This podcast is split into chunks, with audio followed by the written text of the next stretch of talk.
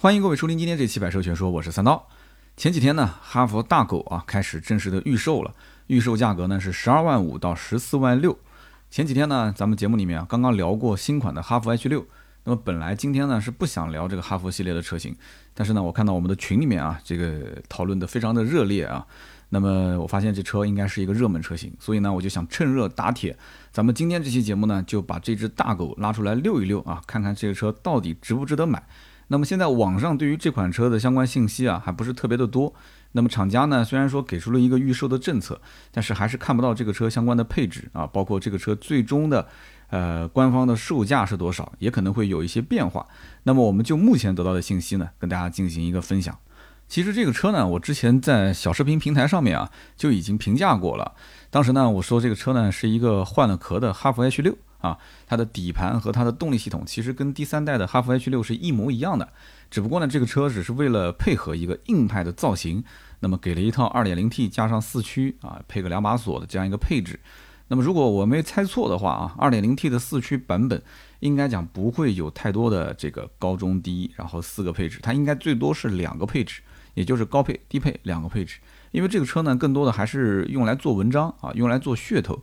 而不是说这个大狗它是真正为了说啊要让大家去越野，然后去做四驱的这样的一个车型，不是这样子的啊。这车其实你看了很多的一些网上的评论，你就知道了，它本身就是一个承载式车身，它就是一个城市 SUV 啊，只是套了一个硬派越野车的这么一个壳子而已。那么给出一个四驱相关的比较留白的配置呢，让媒体写写稿子，对吧？就是厂家不需要自己假戏真做啊，那还真把自己当越野车肯定是不行的。那么为什么说这个车子呢不是越野呢？啊，很多人其实一看大狗的这个造型就很喜欢，对吧？那是个硬派的风格。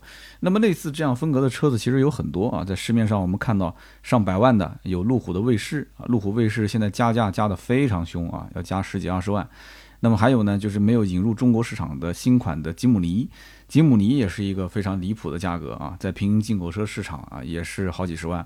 那么还有一个呢，就是吉普卖的非常惨的一款车，就是吉普的自由侠啊。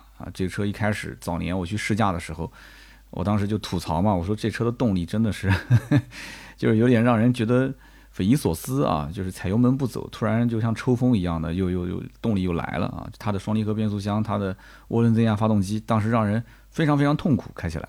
但是呢，那个车的造型刚出来的时候，哎，你还别说啊，硬派的造型有的时候反而是让很多的女生特别喜欢。啊，这个很奇怪，很多女孩子就喜欢硬派的这个风格，可能也就是现在社会上女生经济独立了之后啊，她就需要有一些这个特立独行的风格。那么硬派的这个风格呢，开在路上很拉风，对吧？感觉跟周围的车呢有些格格不入啊，有态度啊，主要就是现在年轻人要有态度，对吧？但是这种不按流线型去设计的这种车型。有一个问题是什么呢？就是你平时在市区开开都还好，但是如果你经常跑高速，对吧？有些在城市里面上班的，周末要回老家的，或者是每个月回个一两次老家的，你跑高速简直就是噩梦，你知道吗？撞墙式的这个风声啊、噪音啊、风噪啊，那简直就是三百六十度无死角啊，在耳边环绕。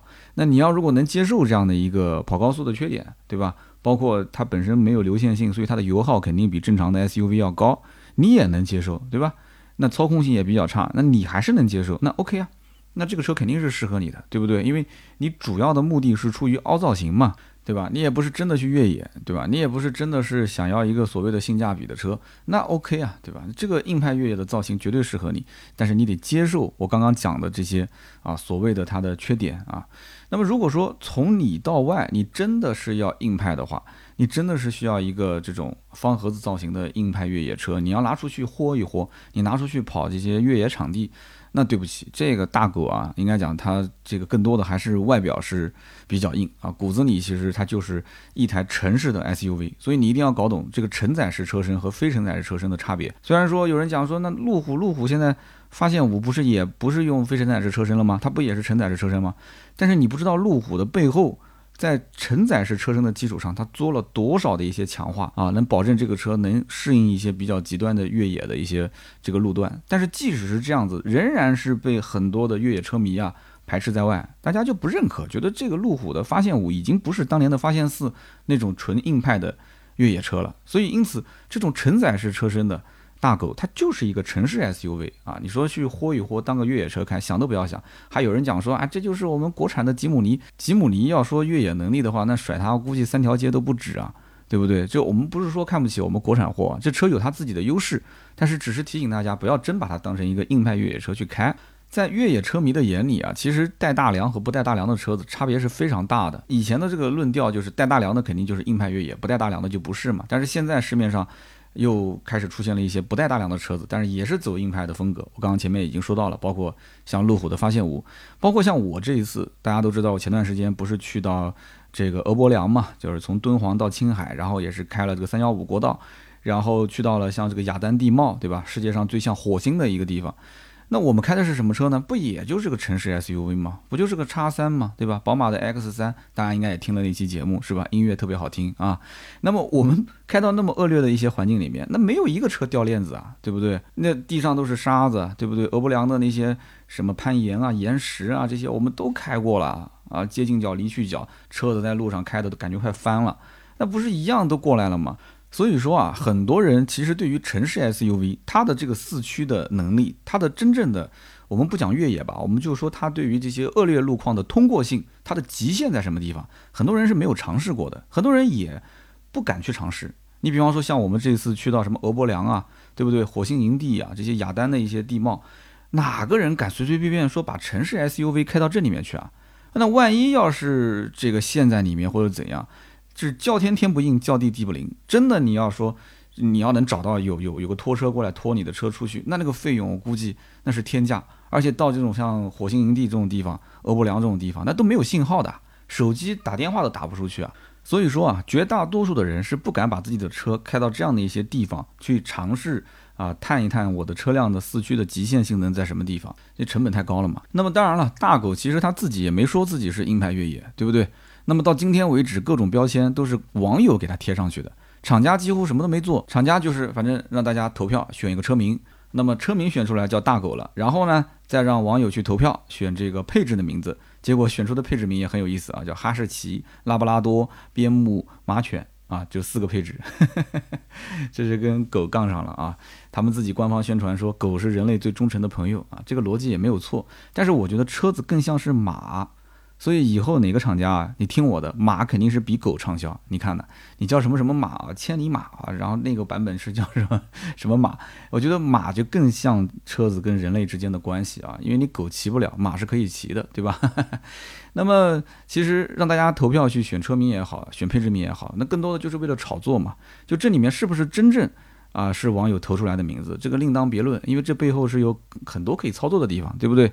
但是从这个车本身来讲的话，它是个城市 SUV，然后呢，加上一个硬派的外观，再加上它的精装修的内饰，这个内饰看上去还是有模有样的啊。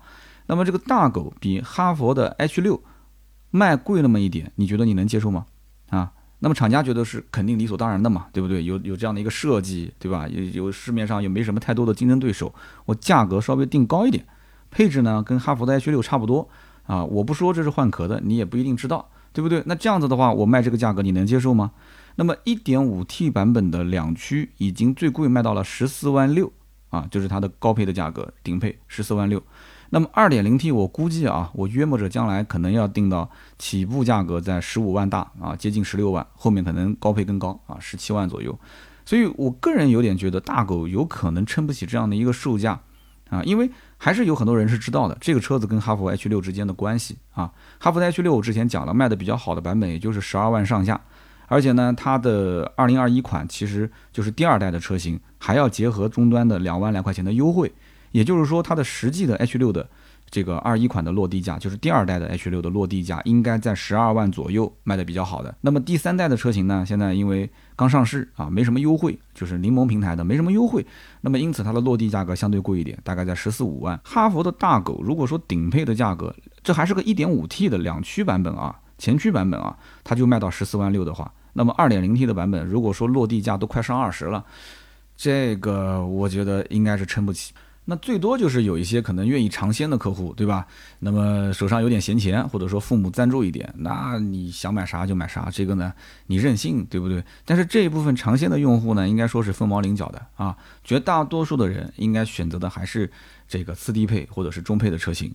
聊到这里呢，其实我有一个不太成熟的想法。其实我觉得啊，哈佛的大狗这个车既然是玩噱头，那还不如直接就玩到底。怎么个玩法呢？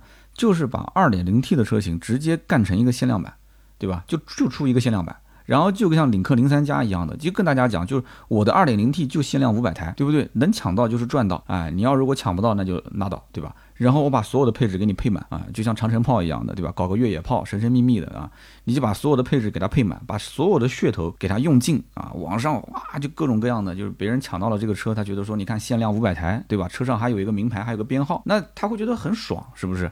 那么这样一来的话，你 2.0T 的传说啊，也在市面上有了。但是你是不是真的这个 2.0T 的四驱版本，又是带什么坦克掉头了，又是带两把锁了？你真的越野能力有多强，也也不需要去证明什么。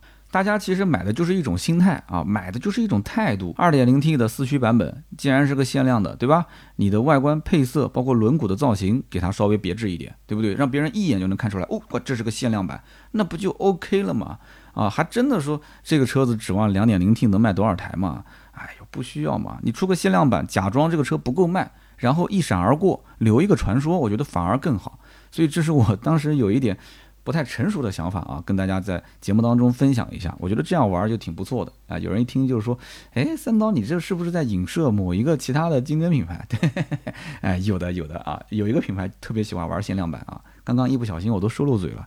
那么这台车到底对不对得起这个价格呢？啊，它的入门版本定价是十二万五，顶配定价是十四万六千。它每一个版本呢都是用一个犬类来进行命名啊。入门版是哈士奇版，就是十二万五；次低配呢是拉布拉多版，十三万四；次顶配呢是边牧版，十四万；顶配呢是马犬版，十四万六。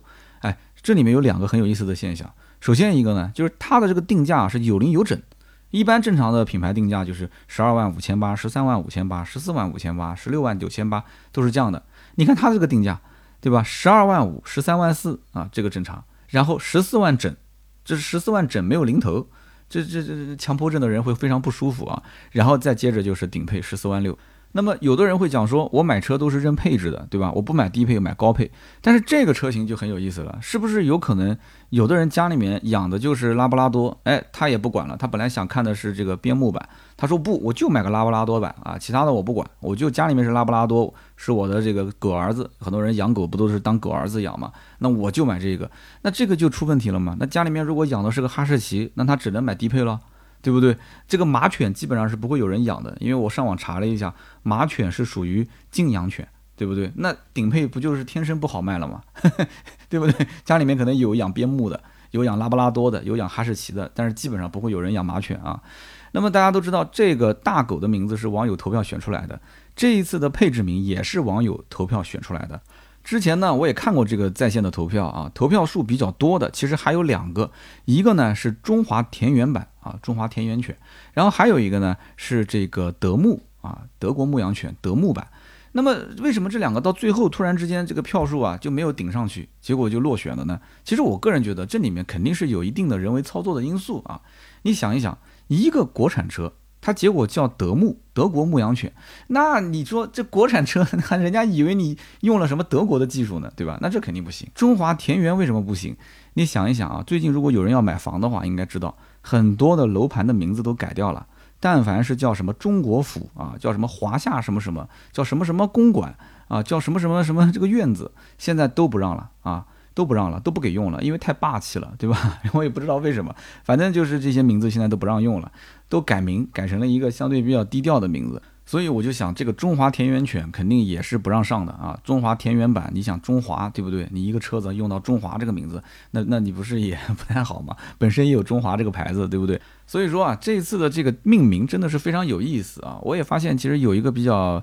可能巧合的现象就是它的顶配，你看啊，这个叫做马犬的，我刚前面讲是静养犬，它的性子就比较的烈，对不对？比较勇猛啊。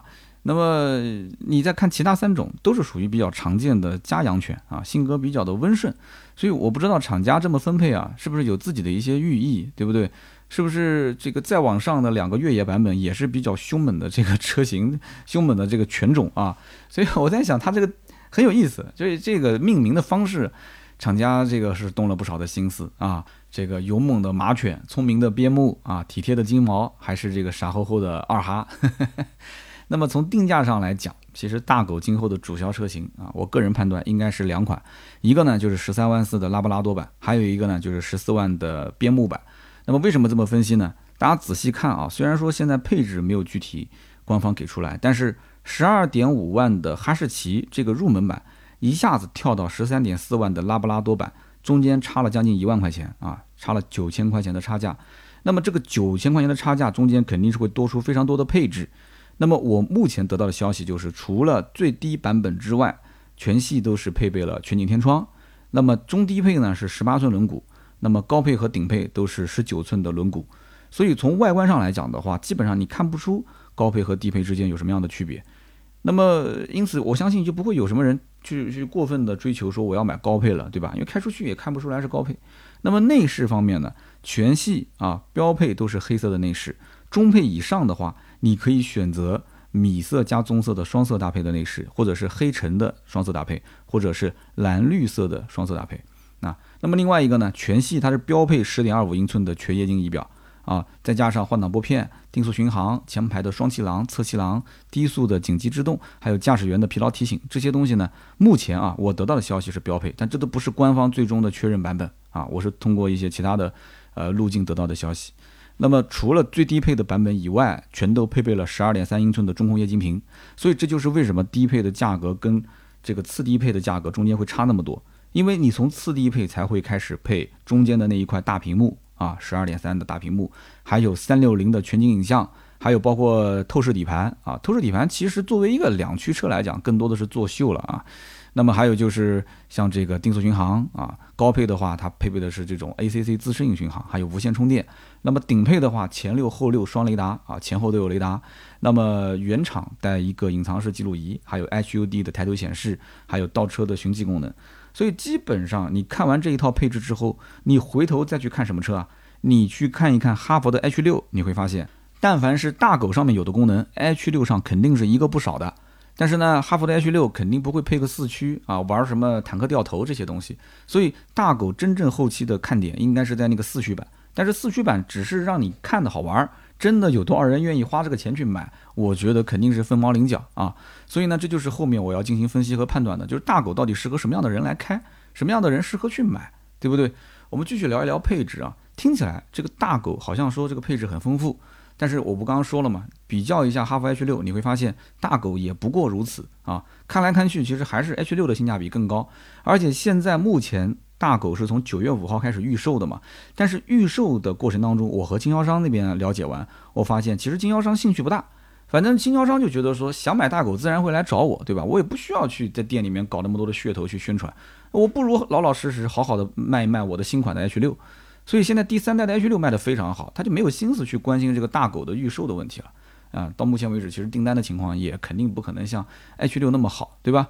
那么真正展厅里面有一辆大狗啊，来了一个人去看，网上的图片那是拍的一个比一个好看，但是真正你要是坐在车子里面，你会发现隔着屏幕你是感受不到车子里面的这种满满的硬塑料的感觉啊，你只有坐在里面你才会有这种感觉。那么相比而言的话，可能旁边的那台 H 六你坐进去你会感觉更舒服一些，对不对？那么目前大狗的官方配置表没出来啊，但是不出意外的话，这四个配置肯定是对应了。哈佛 H 六的四款车的相应的配置，那么差别我觉得应该不会很大，所以因此两个车型的配置如果差不多，发动机对吧，变速箱、底盘整个的平台都是一模一样的，那么我们是不是可以推断出哈佛的大狗等于是换壳的 H 六，在这个基础上贵了一万来块钱，啊，是不是能推出这样的一个结果？那么这一万多块钱到底值不值？其实我真的不好下定论，因为这个级别里面啊。似乎除了一个卖的特别惨的自由侠啊，吉普的自由侠以外，好像没有什么车是跟这个大狗竞争的，对吧？因为大家都不走这种比较野的风格，比较野的这个路数。那么如果说现在的消费者，哎，大家都很哈这种野性风格啊，都是啊，我觉得就是很适合开这种车，那说不定这个车还能卖一个不错的销量。但是我觉得大概率应该是叫好不叫座多一点啊。但是哈佛肯定也不慌，为什么不慌呢？因为 H 六这一款车单挑销量就已经足够了，当然他肯定是想保老大的位置，对不对？那么大狗现在呢，它的目标是什么呢？就制造它的声量，尽量把话题性搞起来，让大家关注度高一点。只要都是到了哈佛的 4S 店，那买什么车不是买呢？对不对？来了之后，你就算说想了想，我还是不适合买这么硬派、这么个性的车，那你转个身，旁边不就是 H 六吗？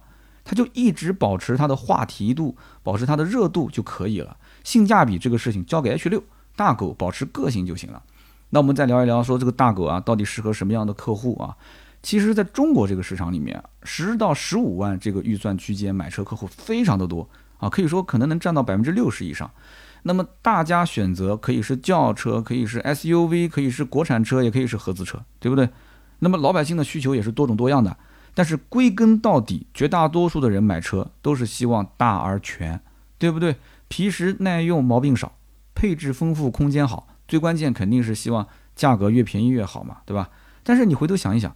几乎没有一个人买车是能够自己一个人做决定的，因为像这种个性化的车型，基本上就是一个人做决定，就我看上就是看上了，对不对？那么你想想看，刚毕业的要遵循父母的意见，因为经济方面还没有完全独立，对吧？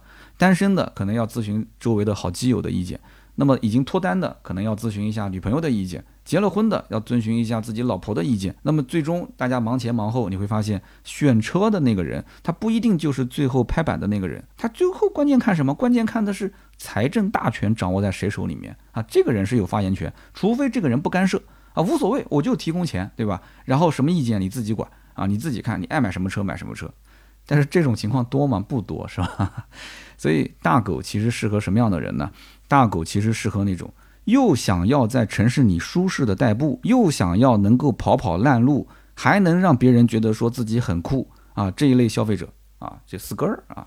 所以说，虽然官方宣称啊，这个车子接近角二十四度，通过角二十二度，离去角三十度，然后离地间隙两百毫米，就是二十公分嘛。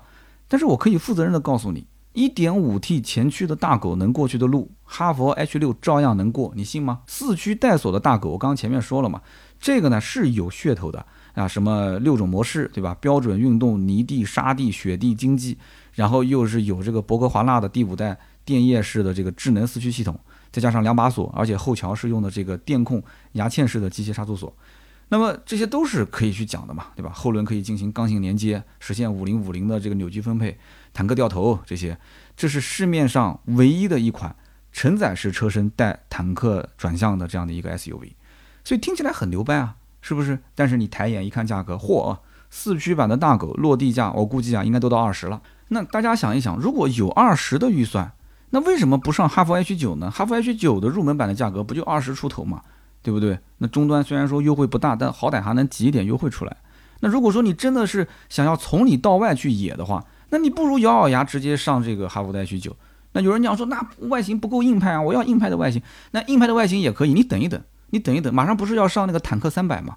对不对？坦克三百后面的这个热度比它还要高，只不过它的价格会更贵一些，因为坦克三百基本上定价应该是，呃，在哈弗的 H 九之上的啊，所以肯定是二十多万嘛。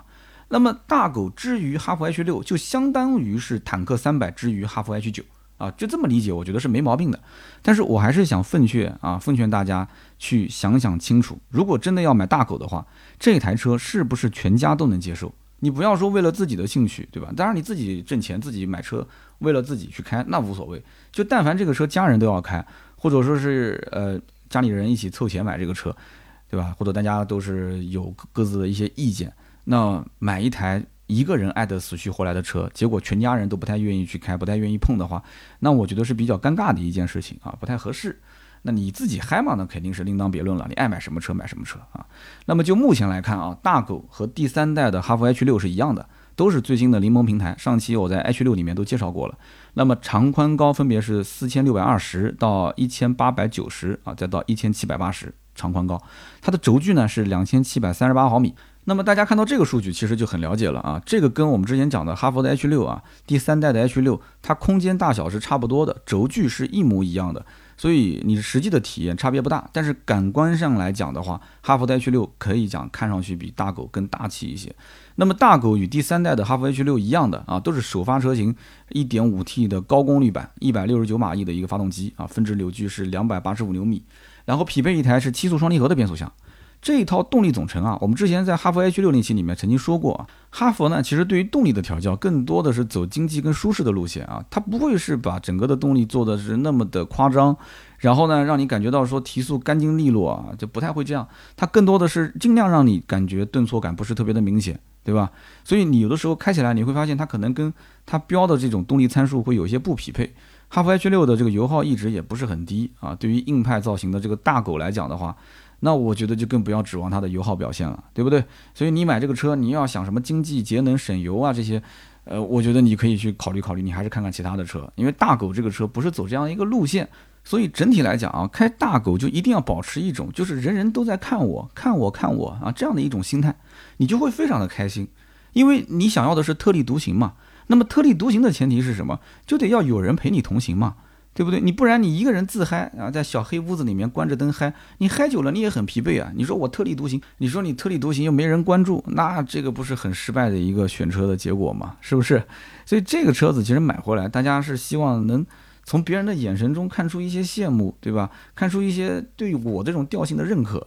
结果你买回来之后，大家连正眼都没看一眼啊，甚至有人讲说，哟，你这什么车啊？这大家都不认识啊，对吧？你跟他说我这车叫大狗啊，我今天买了一条狗。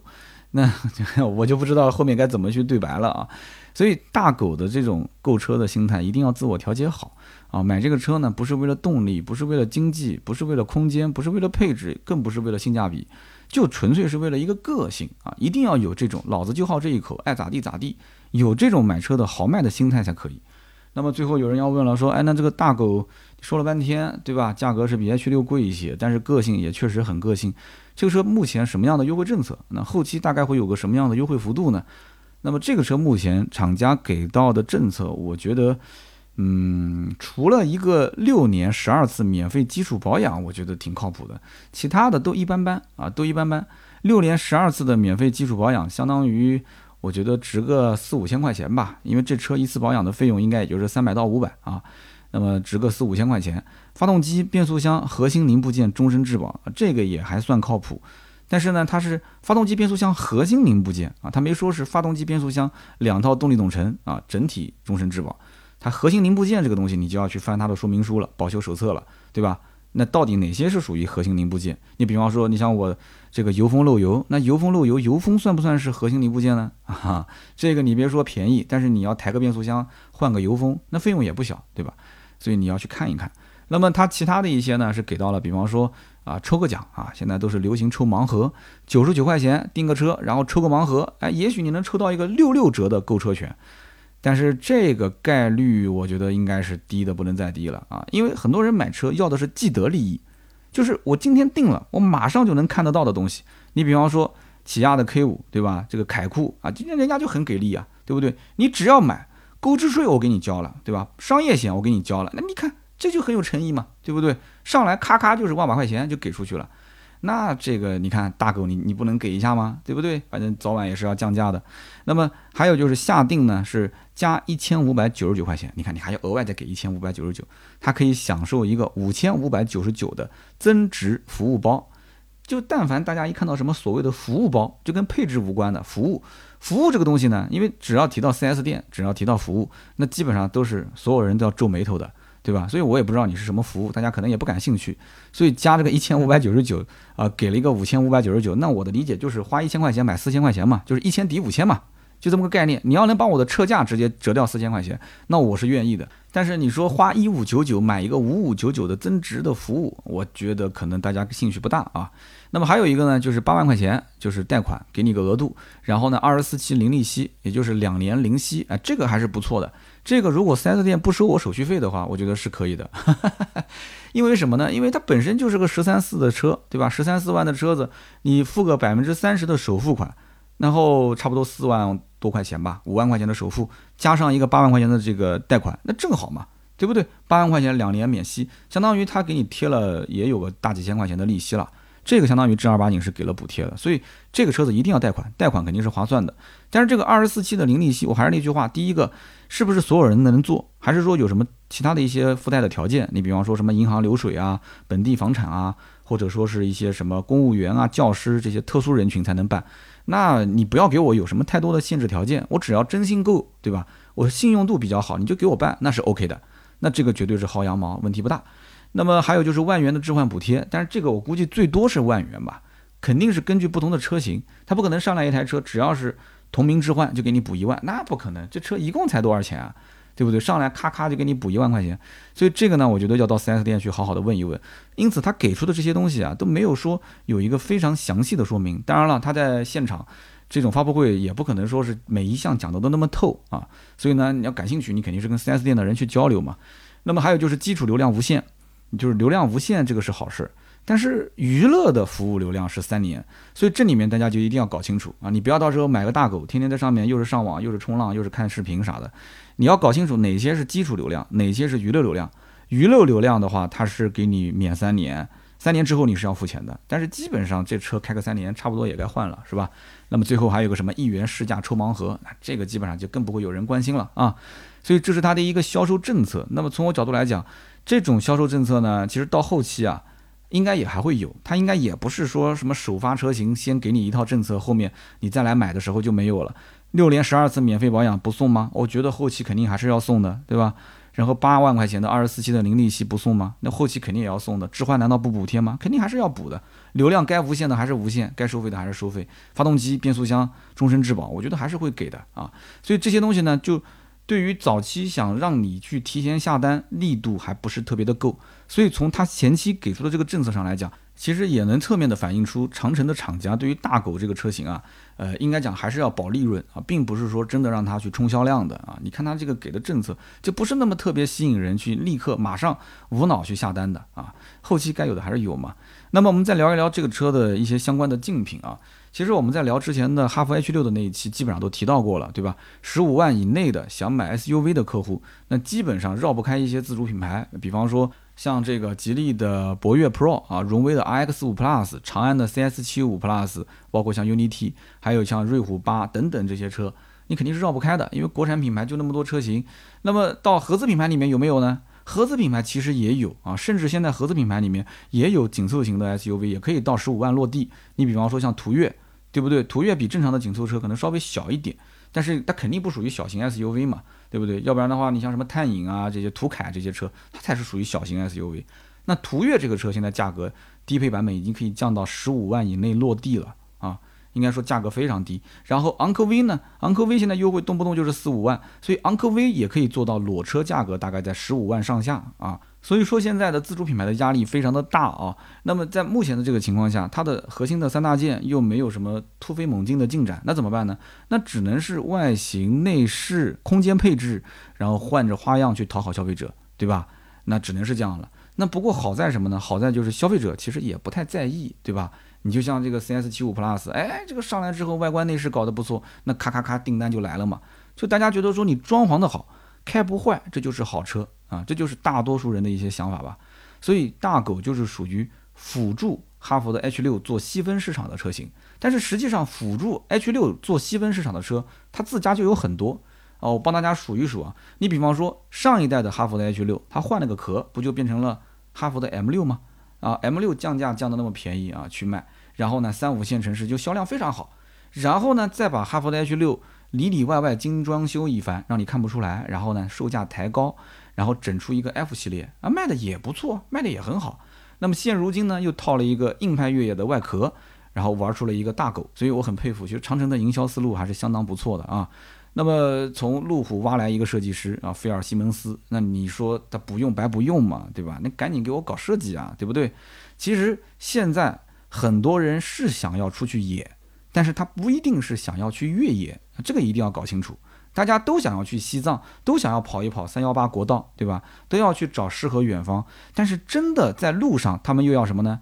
要空调，要 WiFi，要四 G 信号，要席梦思床垫，对不对？所以说到底，精神在路上，身体在床上。所以呢，长城它用这种大狗的这种车型，那寻找一些那种精分的消费者，哎，然后硬派的风格呢，可能会让一些人觉得，哎呀，就我在城市里开呢，我能开出在沙漠里面的感觉。哎，他自己开心就好了嘛，就反正这种感觉呢，其他车上也找不到，是不是？所以这期节目呢，可能我分析的有点太过于理性了啊，很可能有一些人还没有听我这期节目，就直接刷卡就把车给定了，对吧？我喜欢就是喜欢，我就是很感性，但是我也不知道现在这个社会，对吧？经济也是下行了，那还能有多少那么感性、那么任性的人呢？啊，截止到今天九月九号节目录制，那么我也是咨询了几家这个哈佛 4S 店的销售，到目前为止，很多店还没有展车，还没有试驾车，那么有的还没有开始预售啊，大家也很多都没有订单啊，所以呢，这个问的人多，下单的人少，就是目前大狗的一个销售的状态。那么今天呢聊那么多，就是关于大狗的我的一些看法。那等这个车正式上市之后呢，我们来看看有没有必要再做一期啊，做一些横向对比啊之类的。那么大家也可以在节目下方留言告诉我啊，想听一些什么车型。那么有人讲说这个索纳塔跟这个起亚啊，索纳塔时代跟起亚的 K 五凯酷之前就已经立 flag 了，怎么到今天还不聊啊？你能不能有机会好好的说一说？那。不要着急啊，这周六应该就是这个车型了。那么后面呢，还会有奔驰的新款的 S，全新一代的 S，跟大家也可以好好的聊一聊。那么下面呢是关于上面几期节目的留言互动。那么上面呢一共有几期节目没有抽呢？呃，因为之前那一期是跟布朗尼的一个采访啊，所以我没有进行互动，那么就错过了一个七十八期。那么七十九期是宝马的特约，再加上最近的这一期呢是就是布朗尼这一期是第八十期，所以呢一共要抽三期。七十八期和八十期两期常规节目，我们抽芥末绿燃油添加剂啊，每一期三瓶。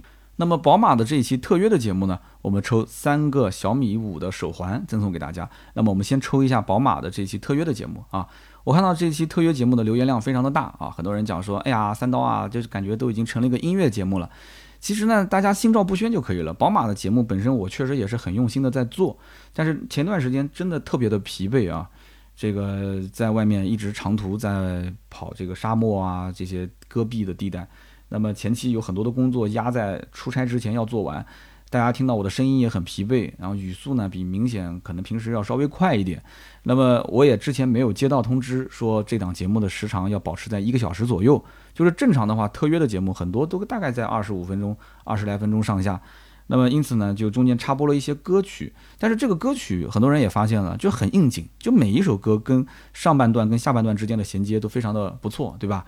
然后呢，跟那个景色也非常的搭，所以很多人问我要歌单啊，如果真的要歌单的话，你可以找盾牌要啊，我可以把歌单发给盾牌，呃，几分几秒放的什么歌，我这边列的都非常的详细。那么在旅途当中啊，我们这一个车队里面的人也在听我这个节目，很多人也问我要这个歌单。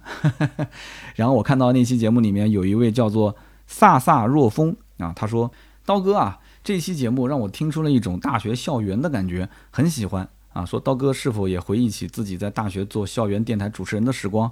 宝马 X 三确实也有这种青春的气味。我当时觉得很吃惊，我想这个飒飒若风是不是我的朋友啊？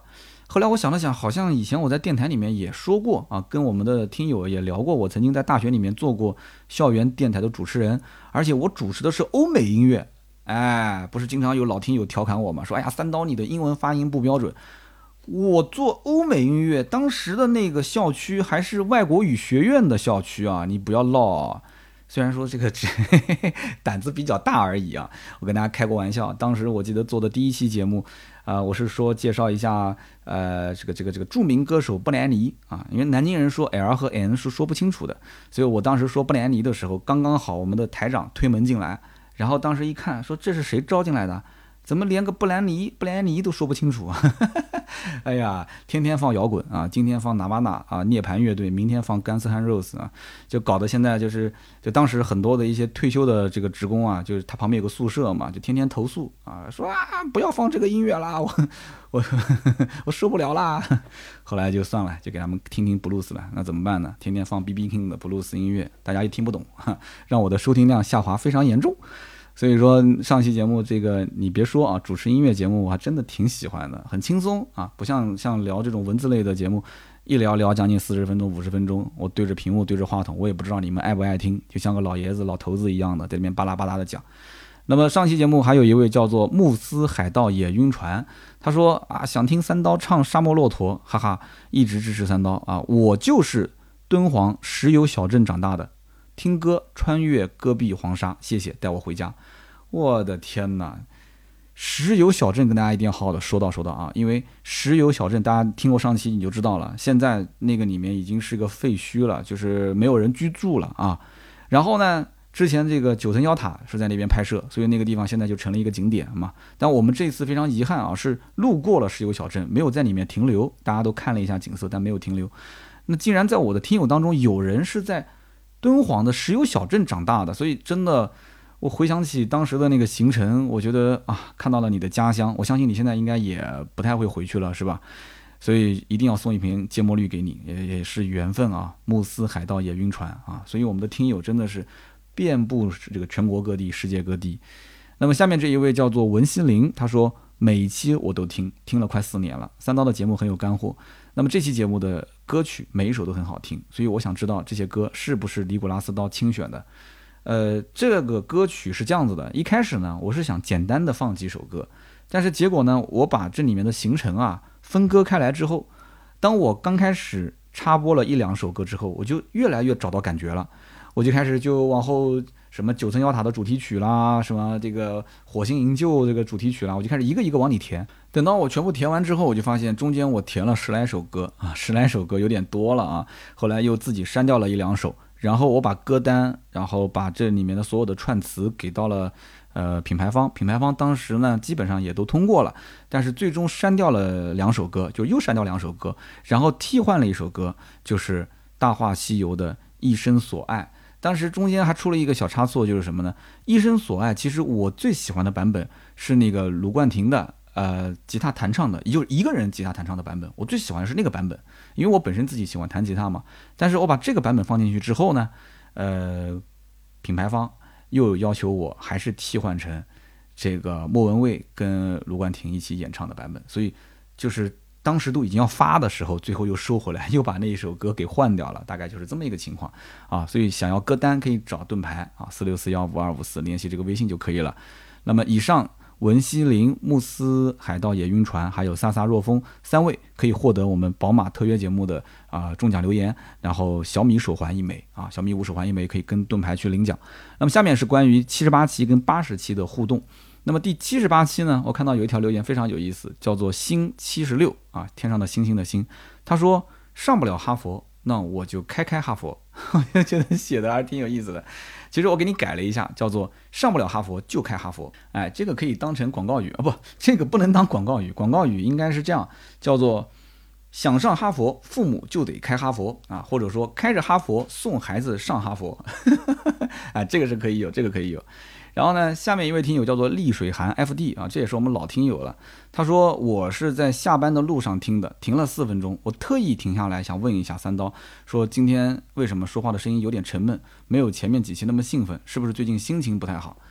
呃，看到这条留言我也很感动啊，就是说听友他会从我的语气语调和这个语音这里面去听出来，就是三刀最近到底是不是心情不好还是心情好？就有人关心你，其实是个很开心的事啊。虽然说可能是一个粗脚大汉，对吧？呃，也无所谓了啊。但是从我角度来讲，我其实心情一直都很好，就是很疲惫。就前段时间真的录音量太大，真的是比较疲惫，因为这个嗓子本身有咽炎，再加上这个录音集中爆发，这样一来的话。你再好的这个乐器，你弹时间久了，它也会有有疲惫嘛。金属都会有金属疲惫，你更不要说嗓子会有疲惫了。所以不是心情不好。你看我现在就比之前几期节目要兴奋得多，对吧？嗓子状态也恢复的还是挺好的。没有办法啊，就吃这碗饭，你就要认啊。那么下面一位听友的名字叫做五百只羊，他说三刀，你能不能回复我一下？我有一个疑问啊，长城每个月的销量都那么大，对吧？那这些车到底卖给了什么样的人？他说：“我在郑州啊，我是就职于一家教育培训企业。我周边认识的同事也有十几台车，荣威的 RX 五、别克的英朗、现代的名图、吉普的指南者、启辰、宝骏啊，这些牌子都有，甚至包括斯巴鲁的小众车都有。但是就没有一辆长城的哈佛。所以这个长城的哈佛的客户到底是什么人？我很纠结。我最近也去看了新款的 H 六，我也是觉得很喜欢。但我也看了哈佛的 F 七，F 七的优惠幅度也很大，所以我有点纠结，有点犹豫。”所以这个事情呢，跟大家讲一下啊，就是十里不同风，百里不同俗，各地的经销商的实力不同，当地人的这个买车呢，也会有一定的这种跟风的这样的一个习惯。你比方说，你到了武汉，你会发现武汉当地的车，就是什么之前的雷诺啊，什么雪铁龙啊这些车，它卖的很好，对吧？包括东本啊，就都当地的，它卖的很好。但是也有一些地方呢，它会有本地特色。你比方说像广东那些城市里面，那都是满大街的日系车。你到了东三省，你会发现满大街都是大众车。所以它各地都不一样。你不能说在这个郑州你路上看到的不多，你就觉得说啊这车可能呃销量就这么多，我不知道谁来买，对吧？那你自己如果是喜欢的不得了，那我就告诉你，它全国的销量它就是大，这个是做不了假的，对吧？月月都是卖个两三万、三万多台，所以新款的哈弗六呢，你要真的喜欢，呃，你也不是不能买，但是我只是想告诉你，其实这个车用不了多久，它的价位也会降到两万来块钱，它目前应该也就没什么优惠，几千块钱吧，所以目前入手你就是尝鲜啊，你要想性价比，你就再等一等。啊，哈弗的 F 七的优惠幅度现在走的还是比较合适的，所以你不用纠结，不用犹豫啊，看个人的一个车辆的使用到底急迫不急迫啊，不急就等等等等享优惠，对吧？你要是不等，你就尝个鲜。所以呢，这个是五百只羊的一个提问啊，七十八期节目以上三位逆水寒 FD 星期六和五百只羊各获得一瓶芥末绿燃油添加剂。那么第八十期节目呢？我们是跟布朗尼的一次采访啊，非常有意思的一个小姑娘。然后呢，大家也听出来了，说哎，这很有意思。这个之前也是演员，对吧？职业的北电毕业的，那么跟我有过一次合作。有人讲这合作去哪边看呢？我已经让盾牌去发朋友圈了啊，大家可以加微信四六四幺五二五四，你可以看到我们当时拍的这期视频。如果要是看不到的话呢，你就直接问盾牌要啊，我们也发到了微信群里面。所以就强烈建议大家加到我们的群里面来啊。加盾牌的微信之后呢，直接让他拉群，在我们的群里面，很多的一些消息啊，都会及时沟通啊。我们经常在节目当中的一些互动的内容，也会在群里面及时发给大家啊。你比方说想要一些图片啊，想要一些歌单啊，想要一些我们之前的以往的视频啊，或者你要想问什么问题，你都可以圈我或者是圈盾牌啊。那么第八十期的节目呢，其中有一位叫做郑陆军，郑陆军他说。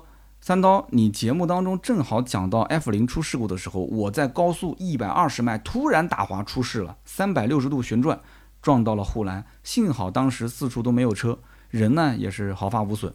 4S 店说应该是轮胎突然漏气啊导致的这样一个结果，太可怕了。那既然这么可怕，人也没事，对吧？车子肯定也是有损伤了嘛，那就送你一瓶芥末绿压压惊啊，压压惊，回去拜一拜，这是老天保佑你啊。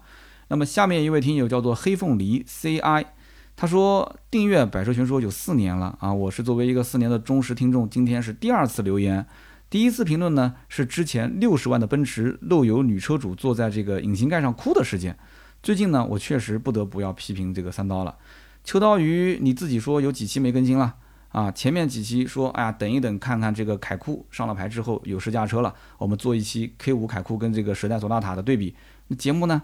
到现在我也没看到节目呢，对不对？说这个，我感觉是不是大部分人都不待见韩系车啊？说三刀你能不能效率稍微高一点啊？节日本来就不够听，秋刀鱼又停了一期，然后呢，在这个抖音上面，三刀砍车，我是七七不大都在看，对吧？三刀的节目你不够听，一天上班八个小时就是等这个节目更新。工作的原因，因为我比较闲，跪求啊更新秋刀鱼和百车全说。那其实从我角度来讲啊，兄弟，我已经很勤快了。我们各位听友可以为我来作证，你说我是不是已经够勤快了？你就像上我前面那条留言讲的，大家都已经有老听友听出来我的声音就很疲惫了。我已经很努力、很努力的在去更新节目、做节目了。虽然说可能有的时候质量还行，有的时候节目质量，对吧？就不说了，大家都懂的嘛，对不对？不要那么较真。但是我一直都在啊，对不对？至少是在陪伴大家，所以不要赶着我往前走。啊，让我稍微自我把节奏调节好啊！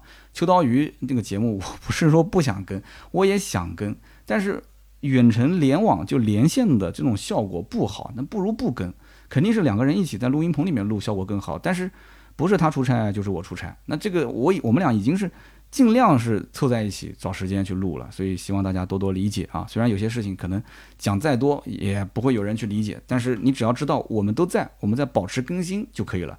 有大家的支持和陪伴，我们也很开心。那么下面呢是有一个听友问的问题，但是我这个抽奖呢，我想抽给那个回复这个听友的听友，因为真的非常棒啊！我们也是希望看到在评论区里面有更多的人帮其他的听友去解答问题。